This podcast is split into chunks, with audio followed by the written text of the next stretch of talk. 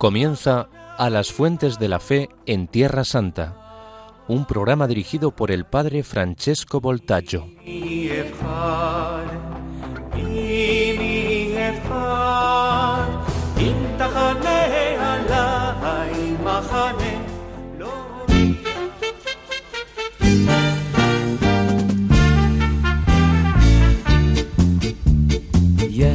יברכך השם מציון, וראה בטוב ירושלים. יברכך השם מציון, כל ימי ימי חייך. וראה בנים לבניך, שלום על ישראל. Queridos amigos de Radio María, hemos empezado este episodio con un canto casídico. Los hasidim en hebreo son los píos judíos, entonces un canto religioso judío eh, que retoma las palabras de un salmo, un versículo de un salmo que dice que te bendiga el Señor desde Sion, eh, ureve Yerushalayim, y pueda tu ver la prosperidad de Jerusalén, Kol Chayeja todos los días de tu vida, eh, Ure Vanim Levaneja, y pueda tú ver los hijos de tus hijos, Shalom al Israel, paz sobre Israel. Eh, hoy, el episodio de hoy es dedicado al el Señor, el Señor Jesús, el Kyrios por excelencia, Kyrios en griego quiere decir Señor, el Señor y los otros señores con la S minúscula, eh, los señores de su tiempo. Eh, y entonces, por lo que se deduce del Evangelio de Mateo, después de la presentación de Jesús en el templo a los 40 días de su nacimiento y de la profecía de la espada pronunciada por Simeón, los hechos narrados en Lucas 2, del versículo 22 hasta el versículo 38, de que hemos hablado en otros episodios, la Sagrada Familia de Nazaret se quedó un tiempo en Belén, donde eh, San José, la Santa Virgen María y Jesús recibieron la visita de los magos, como es narrado en el capítulo segundo del Evangelio de Mateo. Después ya la espada llega de repente y inmediatamente viene la cruz. Desde su infancia Jesucristo vive el misterio del rechazo, porque, como dirá él mismo, el Hijo del Hombre no tiene donde reclinar la cabeza. Ya en Belén, como hemos visto, no había sitio para él en ningún alojamiento, sino que Jesús recostó su cabeza en un pesebre. Ahora Jesucristo con su familia tendrá que expatriarse de Belén a Egipto, ya que Herodes busca al niño para matarlo. Y aquí ya entramos en el corazón de este episodio, porque Jesús, el Kyrios, el Señor de los señores, nace entre muchos señores de este mundo y falsos mesías de su tiempo, y merece la pena conocer, al menos brevemente, la situación política, social, en la cual Jesucristo creció. Nuestra intención entonces será en este episodio tratar de penetrar lo más posible en el humus, en el trasfondo en el que germinó la flor de nuestra salvación.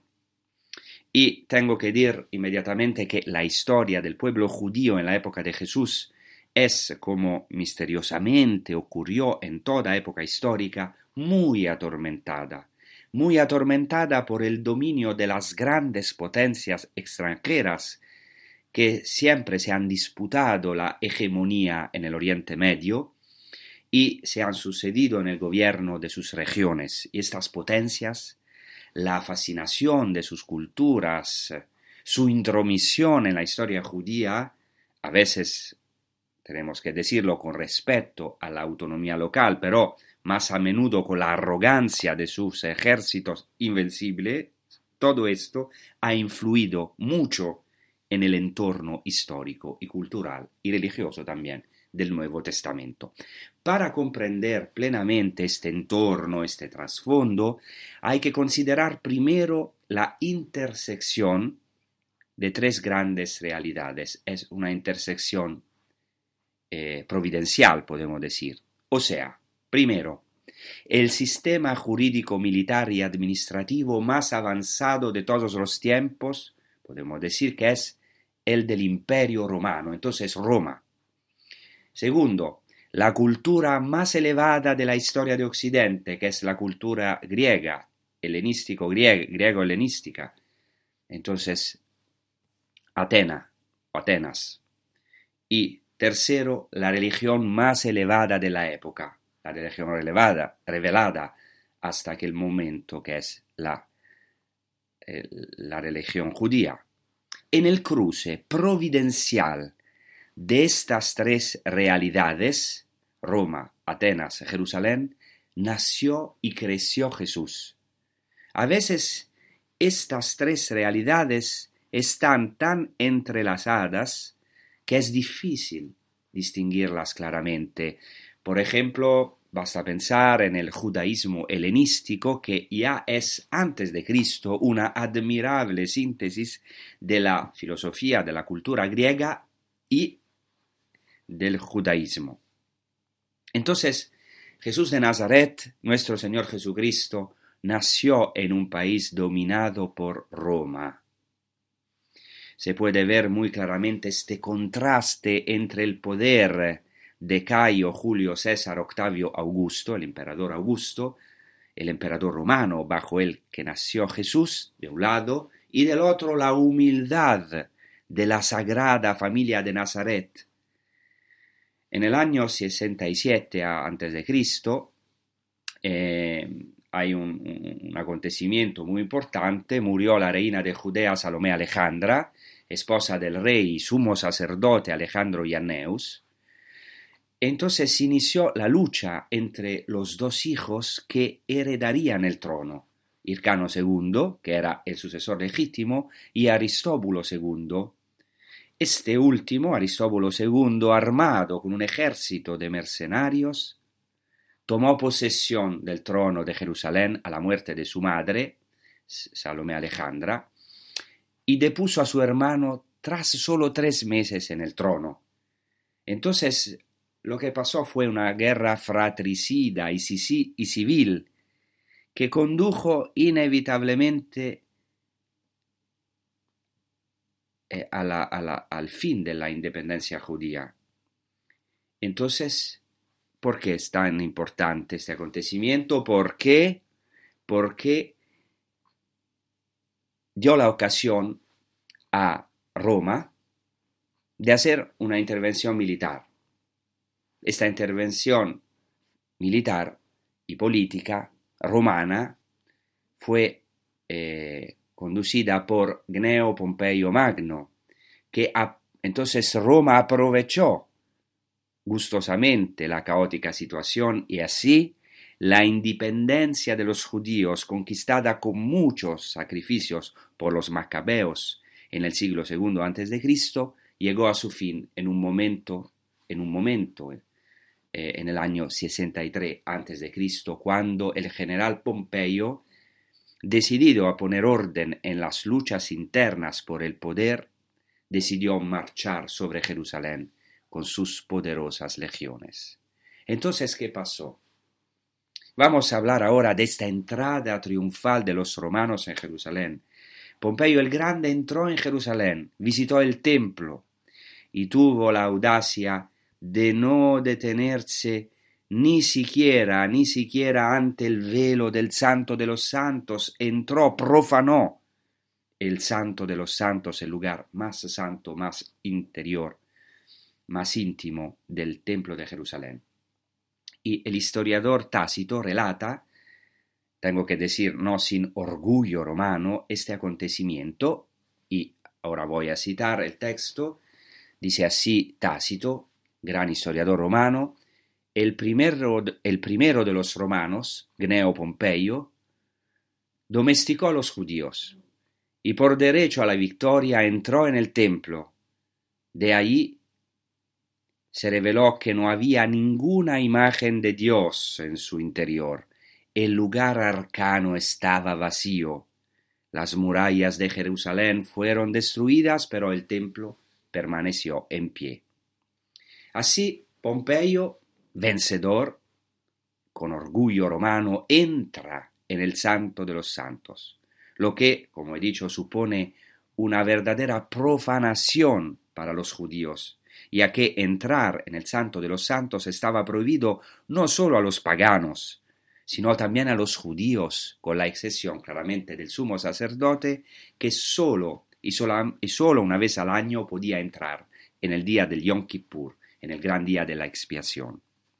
En la época de Jesús los paganos tenían absolutamente prohibido, prohibido el acceso al, al santuario.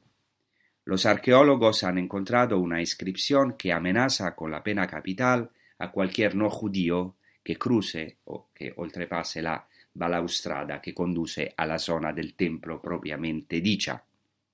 Entonces, en este texto que acabamos de citar, Tácito se burla de la religiosidad judía, insiste en que no había nada en ese lugar tan misterioso, lo cual es absurdo, es ridículo para un pagano religioso. Pero el hecho constituye exactamente la fuerza revolucionaria del judaísmo, de la religión revelada. El santo de los santos está vacío precisamente porque Dios no puede ser representado, es invisible, es siempre au-delà, como se dice en francés, o sea, es siempre más allá, más allá, más allá está presente en el Santo de los Santos, en el medio del pueblo, como estaba presente en la tienda en el desierto, en el desierto, pero está siempre más allá. Entonces Dios, al estar más allá de toda imaginación y simulacro humano, no puede ser definido ni cosificado, ya que no es una idea o una imagen representable para el hombre, en una palabra no es una idea, idea tiene la misma raíz en griego que ídolo. Dios no es un ídolo. Esto es absurdo para un romano. El Dios, Dios tiene que tener un simulacro. Es absurdo un templo vacío. Como sabemos, el arca de la alianza, colocada en la tienda del desierto y luego en el templo, se perdió definitivamente en el, año 586, cuando el primer templo fue destruido por Nabucodonosor. Eh, eh, claro, el arca de, la, alianza no se consideraba una imagen de Dios. Eso es muy importante. Eh, en los tiempos de Jesús no había arca de la alianza, pero ya cuando antes de la destrucción del primer templo los judíos tenían el arca de alianza en el Santo de los Santos, en esta arca, dos querubines de oro enfrentados marcaban un espacio vacío en cuyo centro estaba la presencia divina. ¿Qué quiere decir? Que no hay ninguna representación de Adonai, del Señor, en el Santo de los Santos, porque está presente en el lugar vacío.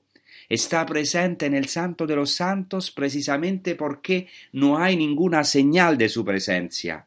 Está allá porque parece que no está.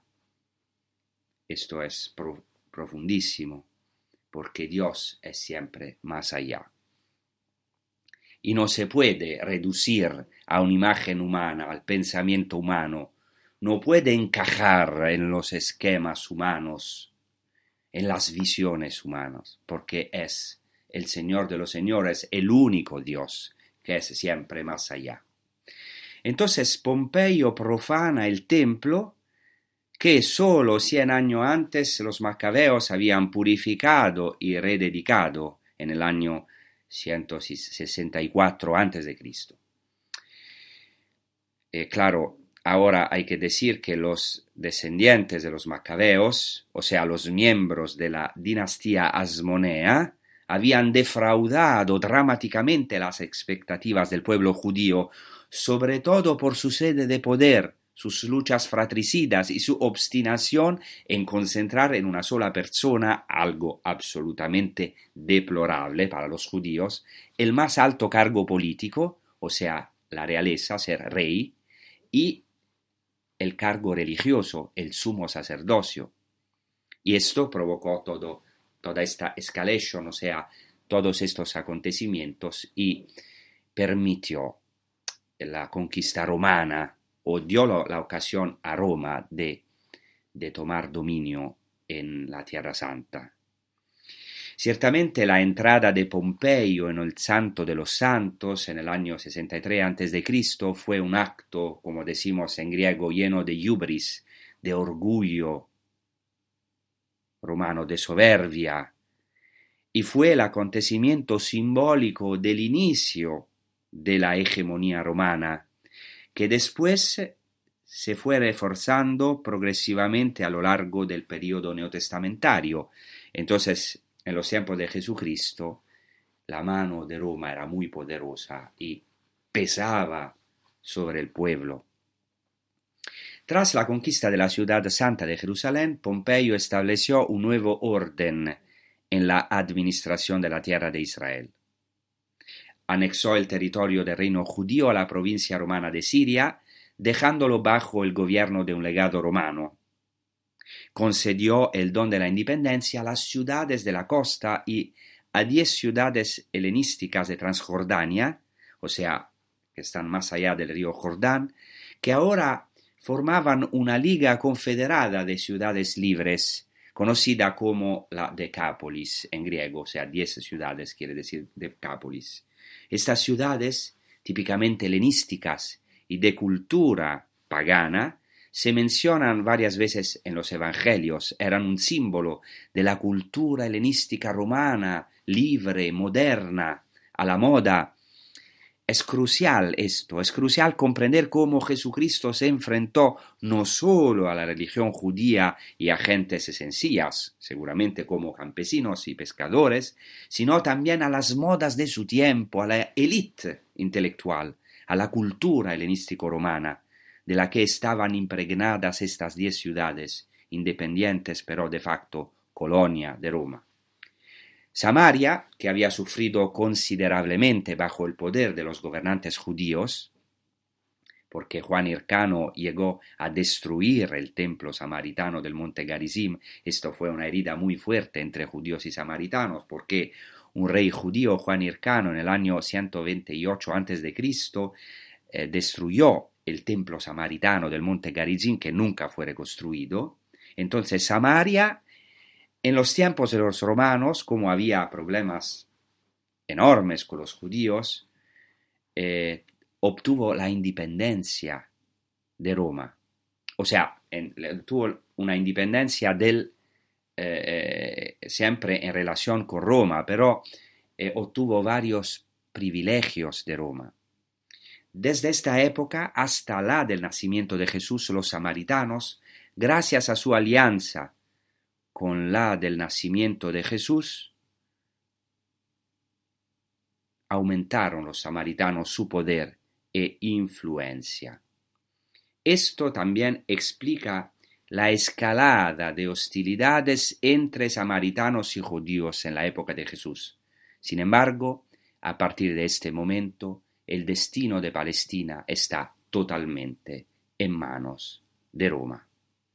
Ahora vamos a meditar sobre todo este contexto histórico que es muy importante porque son las heridas concretas en las cuales Jesucristo ha tenido que nacer y vivir y ha tenido también que eh, eh, eh, con, con, las cuales ha tenido que enfrentarse en su predicación. Ahora vamos a escuchar un canto de Kiko Argüello ejecutado por Arturo García, un grupo de jóvenes de las comunidades de Callao y Perú, eh, que, eh, que, habla de la, de la, profecía de Balaam en el libro de los números, que eh, Balaam fue llamado para maldecir Israel, pero, pero no puede hacer que bendecir Israel y decir que bellas son tus tiendas, Israel. La tienda por excelencia es el lugar de la presencia de Dios, como hemos dicho en la primera parte de la transmisión de, la, transmisión de este episodio,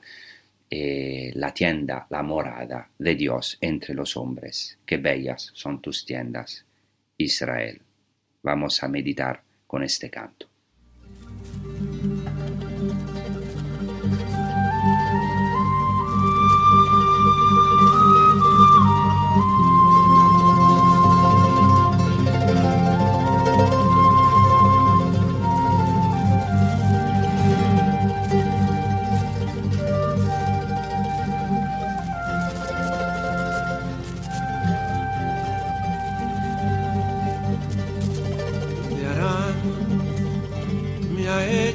Venir.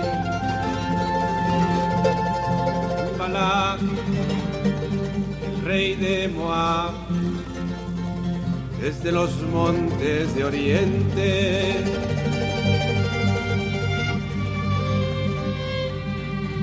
Ven y maldice a Jacob. Ven y profetiza contra Israel. ¿Cómo maldeciré? Si Dios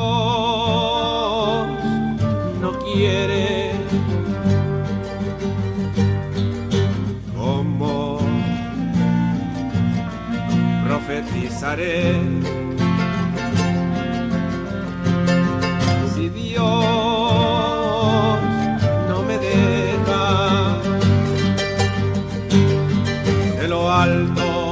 Esta roca lo contemplo.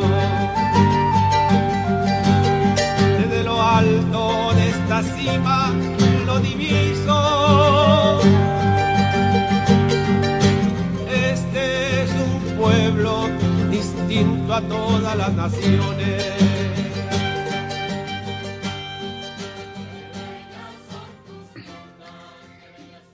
En medio de tantas vicisitudes políticas que hemos visto en la primera parte del episodio, un personaje entra en la escena de la historia de Israel de este tiempo y de Jesús de la Sagrada Familia de Nazaret. Este personaje se llama Herodes de Ascalón, conocido como Herodes el Grande, que ha nacido en Ascalón 73 a.C. y murió en Jericó el 4 a.C. Herodes se movió con gran astucia diplomática, tomando partido por los más fuertes, como veremos enseguida. Josefo, Flavio Josefo, gran historiador contemporáneo o más o menos a Jesús, proporciona una rica información histórica sobre Herodes el Grande. Dice que su padre era idumeo y su madre nabatea, por lo que procedía del país de Edom. Incluso su nombre no era judío, sino pagano. Herodes en griego quiere decir descendiente de Heroes, entonces un nombre muy pagano. Herodes marca un periodo importante en la historia judía y también en esta época del nacimiento del cristianismo. Era astuto, inteligente, entabló amistad con las personalidades romanas más importantes, subiéndose astutamente al carro del vencedor de turno, primero Julio César, después Casio, que fue uno de los promotores de la conspiración que llevó al asesinato de Julio César, después el oponente de Casio, Marco Antonio, y finalmente el oponente de Marco Antonio, Octavio, o sea, siempre con el vencedor. Entonces la astucia sin parangón de Herodes y su falta de escrúpulos le permitieron obtener el codiciado título de rey de los judíos, y él gastó todas sus, energías para lograr este título, y lo consiguió. Para hacerse popular entre los judíos, se mostró amante del culto judío, él que no tenía el derecho digamos así, porque por, nacimiento no era judío, no tenía, no tenía derecho al título rey de los judíos, pero se hizo popular, se mostró benefactor del, del pueblo judío, pero al mismo tiempo, para congraciarse con los romanos, para complacer a los romanos, llegó a subir al Capitolio junto a Marco Antonio y Octavio para inmolar un sacrificio a la principal deidad romana, que es Júpiter Capitolino. Entonces un abominio, una abominación para los romanos. Por ello Herodes construyó su vida, toda su vida, sobre el sueño de convertirse en rey de los judíos, un sueño que pudo realizar desde el año 37 a.C. hasta el año de su muerte, en el 4 a.C., porque obtuvo este título a un alto precio, lo defendió con astucia política y terrible violencia. Fijaos que hizo matar hasta a una de sus esposas más queridas, Mariamne, y a tres, tres de sus hijos, Alejandro, Aristóbulo y Antípatro. Fijaos que este último Antípatro fue asesinado por su padre Herodes el Grande unos días, solamente unos días antes de su muerte. Todos estos asesinatos fueron dictados por el miedo a perder el trono. Entonces Herodes era un rey sanguinario. Esto es muy histórico, como dicen los evangelios también, como dice el evangelio de Mateo. Un rey sanguinario hasta el punto de que, según los rumores, cuando Augusto se enteró de la muerte de sus hijos, Aristóbulo y Alejandro, comentó lacónicamente más vale ser un ius de Herodes que un huyos de Herodes en griego, o sea, más vale ser un cerdo de Herodes que un hijo de Herodes, decía Augusto. Entonces Joséfo Flavio, tras narrar la muerte de Herodes, lo describe como un hombre, literalmente un hombre igualmente cruel, cruel con todos, iracundo y despreocupado por la justicia. Por lo tanto, la vida y la actividad política de Herodes se caracterizaban por la ansiedad y el afán de consolidar su poder.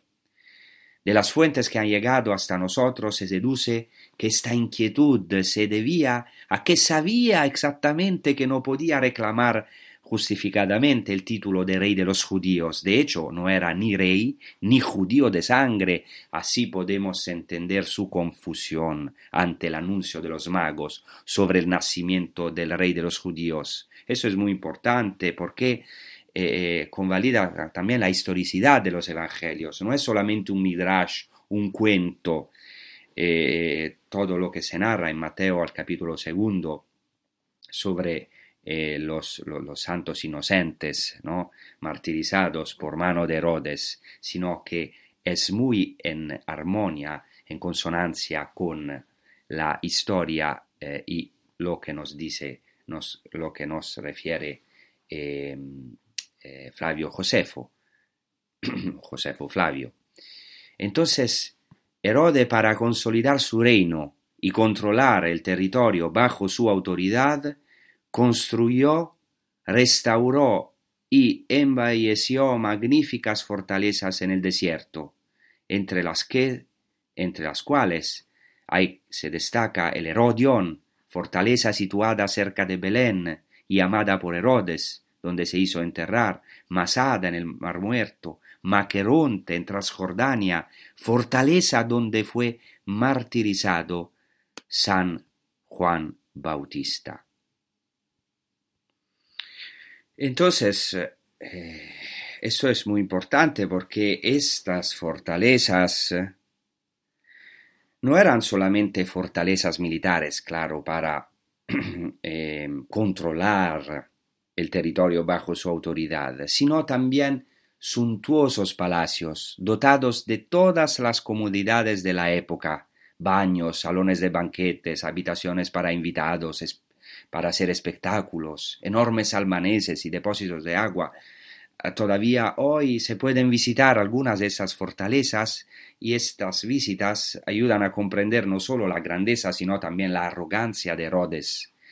La grandeza, por ejemplo, del Herodión, de esta fortaleza que domina Belén, contrasta con la humildad del rey de los reyes, que nació en una cueva y fue acostado en un pesebre, porque se puede ver en Belén esta eh, inmensidad o esta eh, grandeza de la fortaleza de Herodes, Herodion, que domina Belén hasta ahora, aunque quedan solamente los restos. Herodes, con la ayuda de los romanos, entonces emprendió magníficas obras, tanto religiosas como profanas, en todo su reino, construyó un nuevo y maravilloso templo en Jerusalén que Jesucristo ha visto, que ha visitado, que es también un lugar santo para nosotros. Quien hoy admira las enormes y blancas piedras herodianas de los restos que quedan del templo de Jerusalén, piedras trabajadas una a una, puede hacerse una idea aproximada de la suntuosa obra de Herodes, de su figura. También Herodes, por ejemplo, construyó el santuario de la tumba de los patriarcas en Hebrón y un santuario en Mambré para los judíos. Con todo esto pretendía que los judíos lo amaran y lo estimaran. Sin embargo, Herodes no tuvo éxito en esto. Los fariseos se oponían a él y el pueblo lo odiaba. He aquí precisamente el drama de Herodes. Aunque tiene gente fiel a su partido, o que se llamaban los herodianos mencionados en los evangelios, el pueblo nunca, nunca, nunca lo considerará el rey de los judíos. Así, cuando en el 27 a.C. el emperador Augusto que se llamaba Octavio, cuando Octavio precisamente en el 27 a.C. asumió este título de Augusto, Herodes dio su nombre a la ciudad de Samaria que estaba reconstruyendo y la llamó Sebaste. Eh, el griego Sebastos es el equivalente del latín Augustus.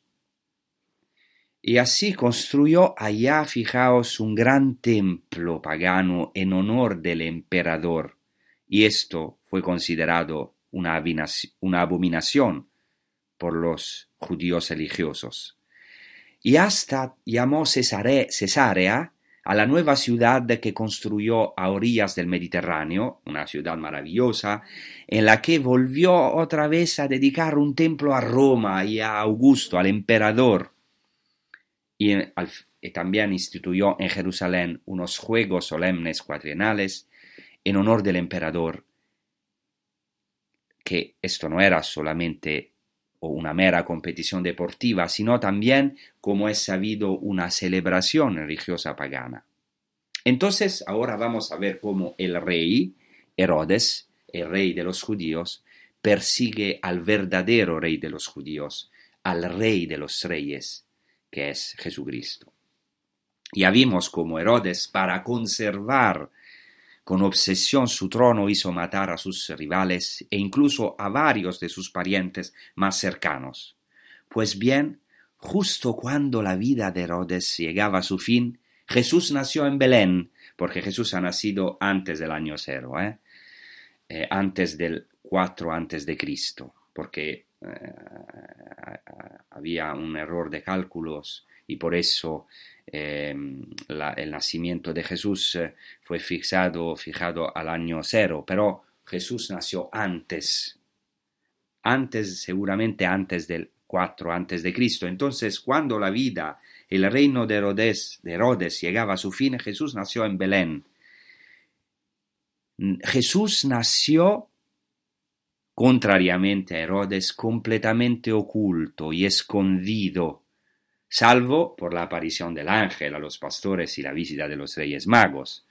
Los acontecimientos relativos a su nacimiento, narrados por el Evangelio de Mateo y el Evangelio de Lucas, y que a veces se consideran legendarios, como he dicho, o meramente midráshicos, cuentos, tienen de hecho, como veremos, paralelos, al menos indirectos, en las fuentes históricas, y en este trasfondo aparecen muy históricos. Según el Evangelio de Mateo, al final de la visita de los magos, Reyes Magos, San José recibió en sueños de un ángel la orden de bajar a Egipto. Levántate, toma al niño y a su madre contigo, huye a Egipto y quédate allí hasta que yo te avise, porque Herodes quiere buscar, busca al niño para matarlo. Los versículos siguientes describen la huida de la Sagrada Familia y su estancia en Egipto, acontecimiento en el que el primer evangelista, Mateo, ve el cumplimiento mirable de la escritura de Egipto y amé a mi hijo. A continuación, Mateo describe la matanza de los inocentes, porque dice que cuando Herodes se dio cuenta de que los reyes magos se habían burlado de él, se puso furioso y mandó matar a todos los niños que estaban en Belén y en todo su territorio y que tenían dos años o menos, según el tiempo que había aprendido exactamente de los reyes magos. Entonces se cumplió lo que se había dicho por medio del profeta Jeremías, se oyó un grito en Ramá, un gran llanto y lamento. Raquel se lamenta por sus hijos y no quiere ser consolada, porque ya no están.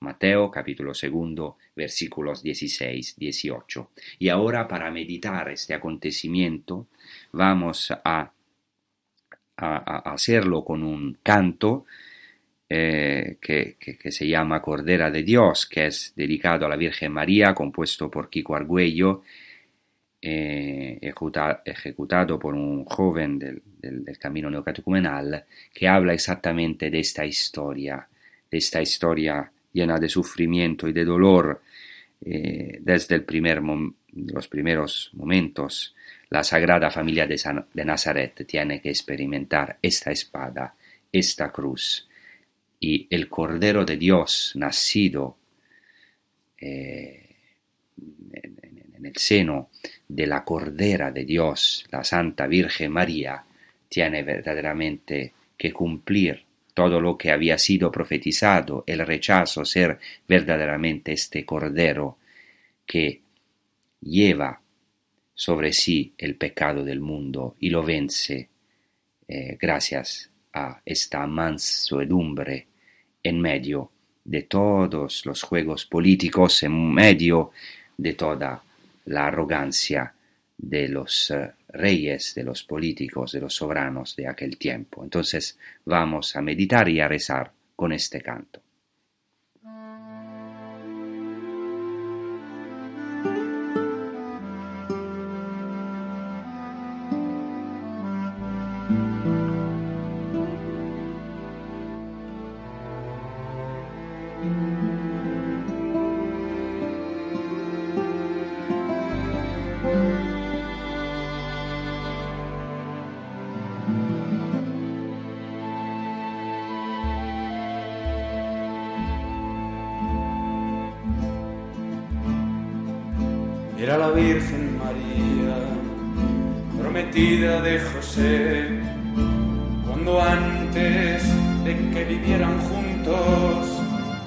Encontró encinta por obra del Espíritu Santo. Y José, como era justo, y no quería repudiarla, decidió abandonarla en secreto. Que amarga es el agua, María. Cordera de Dios, humilde cordera, que no te resistes al mal, Madre de Jesús y Madre nuestra, ruega por nosotros, ruega por nosotros. María a su hijo, lo envolvió en pañales y lo acostó en un pesebre, porque no había sitio para ellos en la posada. Que amarga es el agua, María. Cordera de Dios, humilde Cordera, que no te resistes al mal, Madre de Jesús y Madre nuestra, ruega por nosotros, ruega por nosotros.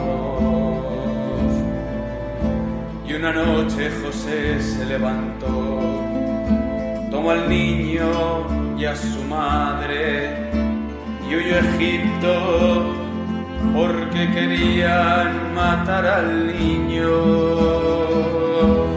Amarga es el agua, María. Cordera de Dios, humilde cordera, que no te resistes al mal, Madre de Jesús y Madre nuestra, ruega por nosotros, ruega por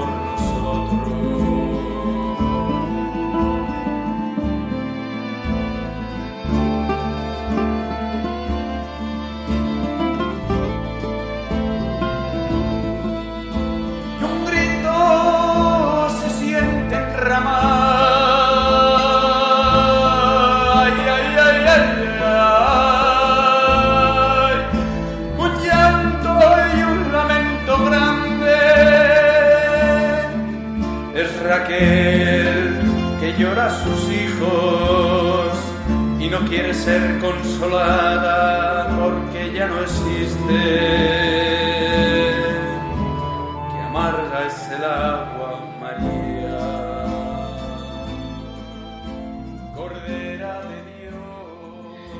Aunque las fuentes históricas, aparte del Evangelio de Mateo, no recogen el, el- el- el acontecimiento de la masacre de los inocentes, como de, de lo que hemos hablado y también hemos escuchado este canto estupendo, a la luz de los antecedentes expuestos, o sea, de lo que, de todo el trasfondo que he intentado exponer, el hecho, el acontecimiento de la masacre de los inocentes parece totalmente plausible. Herodes está aterrorizado por los nuevos rivales y pretendientes al trono. Él sabe que es odiado y tiembla en su propio trono que debe defender con los dientes apretados de los romanos, de los fariseos, de su propia corte. Entonces cuenta Flavio Josefo que el rey Herodes, aquejado de una horrible enfermedad y próximo a la muerte, fijaos, convocó a todos los notables de la corte real en Jericó, ordenó que los encerraran en el hipódromo e hizo prometer a su hermana Salomé y a su marido Alessa que ordenarían el sacrificio, el sacrificio de todos ellos. De este modo, Herodes pensaba que su muerte sería motivo de llanto en el reino, pues por lo menos eh, algunos eh, eh, lloraban, porque Herodes sabía que muchos se alegrarían y por eso ordena de matar a todos los de su co propia corte. Claramente la promesa no fue cumplida por los dos que liberaron a los prisioneros. Herodes es pues la imagen del antirrey, del falso Mesías, podemos decir del anticristo y del diablo, es como una figura del diablo. ¿Cuántos Herodes hoy quieren matar a los inocentes? Herodes, el verdadero Herodes, que es el demonio, quiere matar la vida divina en nosotros, quiere matar a Jesucristo al interior de nosotros. Entonces Herodes intenta matar al niño Jesús por su idolatría a sí mismo. Esto es muy importante para nuestra vida, no, no, no, no, es solamente historia, ¿no? No estamos haciendo solamente arqueología o historia, sino que esto tiene una relación con nuestra existencia, porque también en nuestra vida tenemos este problema, porque el amor desenfrenado a uno mismo, a nosotros mismos, la egolatría, la idolatría del ego, mata a Cristo y mata al otro, porque la idolatría del yo no acepta ningún rival al trono y, y al final mata al otro.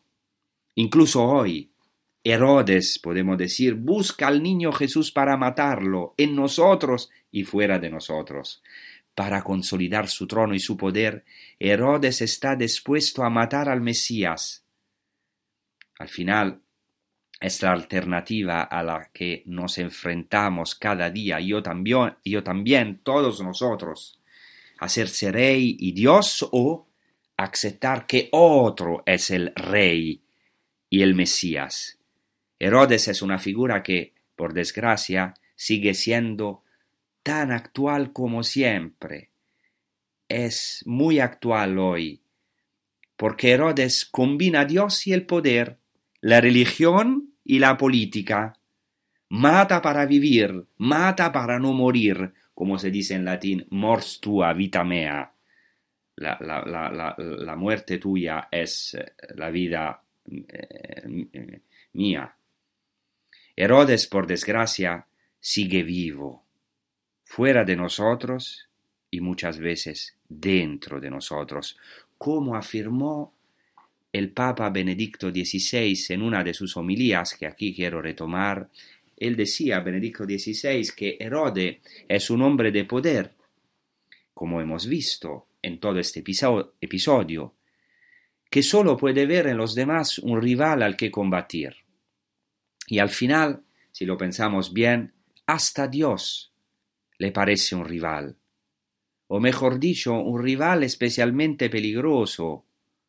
O sea, Herodes considera a Dios un rival peligroso que quería privar a las personas de su espacio vital, de su autonomía, de su poder, un rival que les indica el camino que deben tomar en la vida y les impide así hacer lo que quieran. Entonces, como sabemos en el Evangelio, Herodes eh, escucha las palabras del profeta Miqueas, según las cuales el Mesías tenía que nacer, este rey de los judíos tenía que nacer en Belén. Entonces él piensa ofuscar a Dios mismo y reducir a las personas a meros peones que hay que mover en el gran tablero del poder. Entonces, dice el Papa Benedicto, Herodes es un personaje que no nos gusta, ¿no? Y e instintivamente lo juzgamos negativamente por su brutalidad, pero, dice el Papa en su homilía, debemos preguntarnos, ¿acaso hay algo de Herodes en nosotros también? Quizás nosotros también a veces vemos a Dios como una especie de rival. Quizás también nosotros somos ciegos a sus señales, sordos a sus palabras, porque pensamos que pone límites a nuestra vida y no nos permite disponer de la existencia como queramos, estas preguntas de, del Papa Benedicto son maravillosas, son preguntas retóricas porque claramente podemos responder, contestar, sí, también nosotros algunas veces somos como Herodes. Entonces dice el Papa, queridos hermanos y hermanas, cuando vemos a Dios de esta manera, acabamos sintiéndonos insatisfechos y descontentos ¿Por qué no nos dejamos guiar por aquel que es el fundamento de todas las cosas? Tenemos que eliminar de nuestra mente y de nuestro corazón la idea de rivalidad, la idea de que dar espacio a Dios es una limitación para nosotros mismos. Tenemos que abrirnos a la certeza de que Dios es el amor todopoderoso que no quita nada, no amenaza nada, sino que es el único capaz de ofrecernos la posibilidad de vivir plenamente, de vivir la felicidad, de experimentar la verdadera alegría de la vida.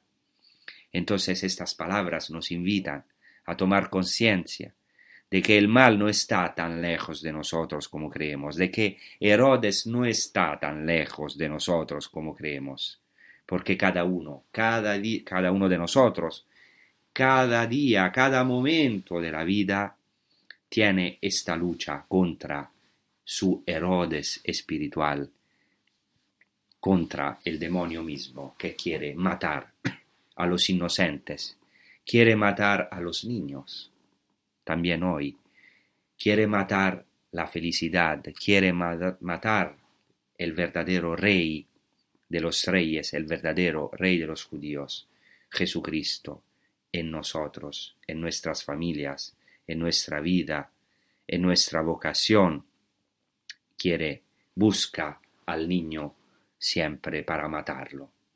Entonces la mansuedumbre de Cristo vence a los poderosos de este mundo. Su debilidad es, en el mismo tiempo la máxima autoridad, el poder que tiene, porque es el poder del amor que triunfa, Cristo Rey que triunfa, Cristo humilde de corazón que triunfa sobre los soberbios. Entonces, amamos a este Cordero. Vamos a meditar también en los próximos episodios sobre eh, este trasfondo en, el cual aparece la figura de Jesucristo como el Rey de los Reyes, el verdadero, verdadero Kyrios, el Señor de los Señores, en medio también hoy día de tantos pequeños señores, sin despreciar claramente, a los políticos eh, que eh, hacen también un servicio para la sociedad, pero hay siempre un, peligro que el líder quiere ser el Mesías, el Salvador del pueblo, se propone como Dios. Y tenemos también nosotros, como he dicho, cada día, eh, aunque no somos políticos, este problema de llevar nosotros nuestra vida, de ser nosotros los dioses de nuestra vida, los señores de nuestra vida, ser egolátricos, eh, tener una idolatría de nuestro ego y así matar, matar a los otros, especialmente a los más débiles. Pedímosles al Señor de darnos de verdad su espíritu, el espíritu de pasar al otro, el espíritu de renegar nosotros mismos para que en nuestro santo de los santos podemos hacer espacio al verdadero Dios, al único Dios, al Señor de los señores, a nuestro Señor Jesucristo, que no quiere quitar nada de nuestra vida, no quiere quitarnos el trono, sino darnos la verdadera felicidad. Muchas gracias y buena persecución con los programas de Radio María. Hasta la próxima.